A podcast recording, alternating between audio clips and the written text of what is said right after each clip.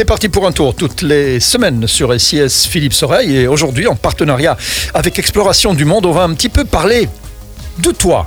Bah oui. Et de tes aventures. Mais pourquoi pas? C'est vrai que j'ai toujours un peu de mal à me mettre en avant, mais enfin, pendant que tourne justement ce film Maman, c'est encore loin, le désert, dont on a parlé la semaine dernière, et qui raconte l'aventure d'une maman et de ses trois filles qui sont allées à pied euh, sur 600 km de Marrakech euh, au désert, dans le circuit exploration du monde, un peu partout en Wallonie et à Bruxelles, on sait bien maintenant. Des tas de souvenirs de jeunesse sont remontés à ma surface, et notamment bah, le premier grand voyage que j'ai accompli au, au Maroc. C'était au milieu des années 70 avec une Renault 5 et, et une copine qui s'appelait Claude. Eh bien tiens, je m'en souviens. Tu te souviens, Claude? Absolument. Et une Renault 5 La Renault 5, un petit peu moins. Un petit peu moins. Mon avis, tu l'as garé loin de nos soirées. Il y avait tellement de monde qu'on ne trouvait pas de la place juste devant.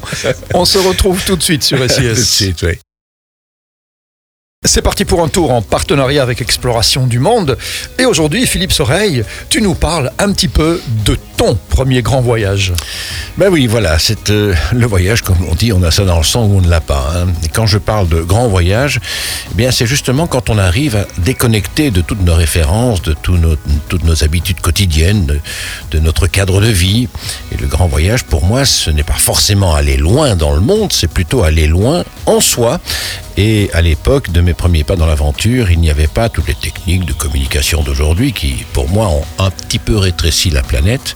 On était au début des années 70, rappelle-toi. Je me souviens, oui, évidemment, pas d'internet, pas de GSM, euh, rien du tout, pas de réseaux sociaux. Quand on partait, on pouvait se perdre. Oui, et nos parents avaient d'autant plus de mérite de nous voir partir pendant des semaines et des mois sans pouvoir, comme aujourd'hui, nous suivre à la trace et en temps réel. On leur envoyait des courriers qui mettaient parfois un- une ou deux semaines pour leur parvenir. C'était quand même le grand saut vers l'inconnu de partir dans le grand sud marocain il y a, je dois le dire, 50 ans. Tu l'as dit, maintenant tu peux plus reculer. Voilà, c'est fait. Pourquoi tu avais choisi le, le Maroc?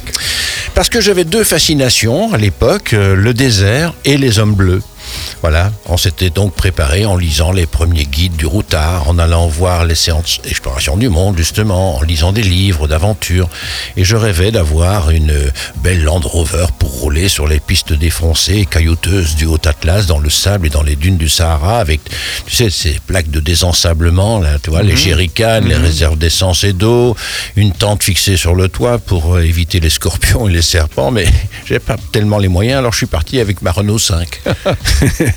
Ouais, dont j'ai fait surélever le châssis pour pouvoir passer partout, mais on a quand même heurté un gros bloc de pierre sur un chemin très accidenté, on a même fendu le réservoir de carburant au milieu de nulle part. Voilà. Et comment tu as fait pour euh, réparer euh, Ah bah, tiens-toi bien, tiens-toi bien. Avec du chewing-gum, figure-toi. Avec du chewing-gum. Ouais, hein, j'avais lu ça dans un guide de survie, le chewing-gum. Moi j'avais lu qu'Alain Collard avait réparé son canot pneumatique euh, avec des spermatozoïdes. Eh ben, voilà.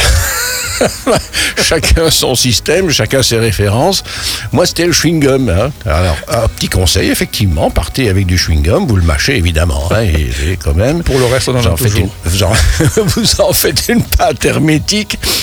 Euh, et puis vous le mettez sur la fissure, si je puis dire.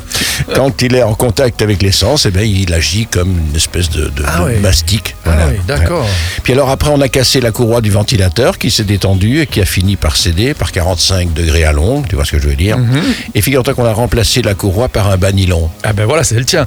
Et parce que ta copine se baladait en banylon dans le désert. non, pas vraiment. Non, non, évidemment, j'avais aussi lu ça dans un récit euh, et nous avions pris deux banylons bien emballés avec nous au cas où ça nous arriverait. Et les hommes bleus? Eh ben, les hommes bleus, on les a approchés euh, au désert hein, par les trois routes qui mènent, mais on n'a pas, ne s'est pas aventuré plus au sud. Mais à chaque fois, on était stoppé par l'armée. Ah oui, il faut dire qu'à l'époque, le Maroc était en guerre contre le Front Polisario, soutenu par l'Algérie, et le- finalement, le seul homme bleu qu'on ait vu, ben, c'est au sud de Goulimine, sous une tente. C'était un homme déguisé, maquillé de bleu pour les touristes. eh ben oui, déjà. Et puisqu'on parle de couleur, elle était de quelle couleur la Renault 5 Elle était marron, mais elle est revenue sable. On se retrouve la semaine prochaine, Philippe Soreille. plaisir. C'est parti pour un tour sur SIS.